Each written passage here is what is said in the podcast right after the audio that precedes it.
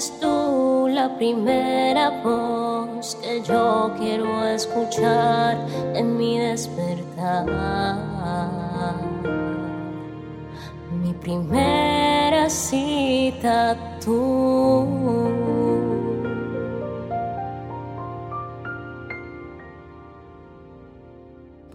Porque mi primer encuentro es contigo, Espíritu Santo. Me siento muy feliz de estar nuevamente contigo compartiendo estos mensajes que nos animan a iniciar un año con toda la actitud.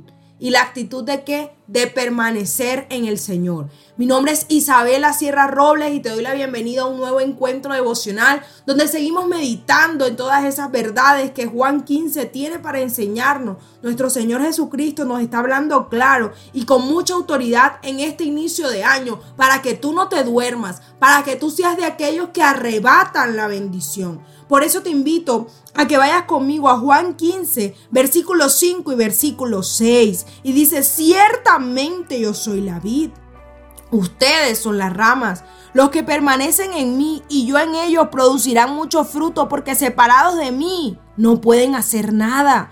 El que no permanece en mí es desechado como rama inútil y se seca.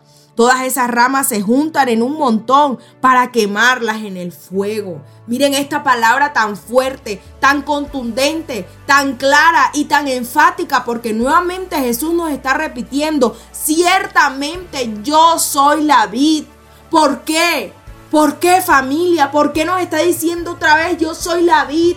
Porque el mundo nos está ofreciendo otro tipo de vid, otro tipo de fuente, tantas mentiras, tantos engaños. Este árbol te va a dar la bendición. Si metes esta piedra a la casa te va a dar protección. Si te amarras una cabulla en la mano te va a dar protección. Si haces un baño con unos limones te va a dar protección. Eso es mentira. Y aquí la palabra nos está diciendo, ciertamente hay una única vid, ciertamente hay única fuente de vida.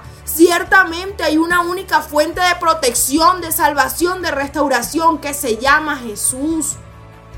En principio de año te lo está diciendo el Señor para que no te dejes engañar a lo largo de los meses que nos esperan. Porque el mundo está ofreciendo en la calle, en las redes sociales, en la radio, otro tipo de fuente para engañarte, para hacerte creer que tu protección viene de otro lado, cuando viene solamente de Jesús. Y dice que los que permanecen en Él producirán mucho fruto porque separados de mí no pueden hacer nada. Este pasaje me encanta porque es nuestra humillación, nuestro reconocer. Hay un Dios superior a mí, hay un Dios soberano, hay un Dios que pelea por mí, hay un Dios del cual yo dependo. No hay nada como ser dependiente de nuestro papá. Delante de Él podemos ser esos bebés que lloran, que piden al Padre, porque Él es nuestra fuente de todo.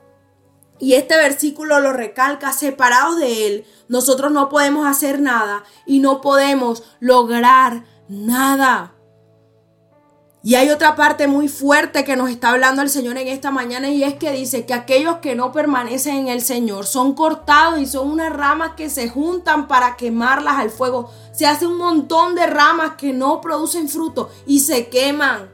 Tú no puedes ser del montón en este 2024. Tú no puedes ser de ese montón que camina separado de Dios. Tú no puedes ser de ese montón que ignora a Dios. Tú no puedes ser de ese montón que no alcanza las promesas. Tú no puedes ser de ese montón que vive en seco porque dice esta palabra que las ramas se secan cuando no están pegadas a Cristo, cuando no están pegadas a la vid. Tú no puedes ser de ese montón. Vamos a hacer la declaración de hoy, es a permanecer pegados a la vid, dependiendo de Él. Esa sumisión, esa obediencia, esa dependencia del Padre. Y vamos a hacer una declaración hoy de que no nos separaremos. Pero principalmente nuestra declaración de hoy va a ir encaminada a la dependencia absoluta de nuestro Padre Celestial. Y comencemos juntos. Yo declaro en este 2024, Señor que seré esa persona que se somete a ti y que reconoce ante el mundo entero que hay una única vid, que hay una única fuente y eres tú. Hoy reconozco y declaro mi dependencia absoluta de ti en todos los aspectos de mi vida para que tú gobiernes todo. Y declaro que voy a salir de ese montón de aquellos que viven secos y de aquellos que no dan frutos. Solo dependo de ti. Amén y amén.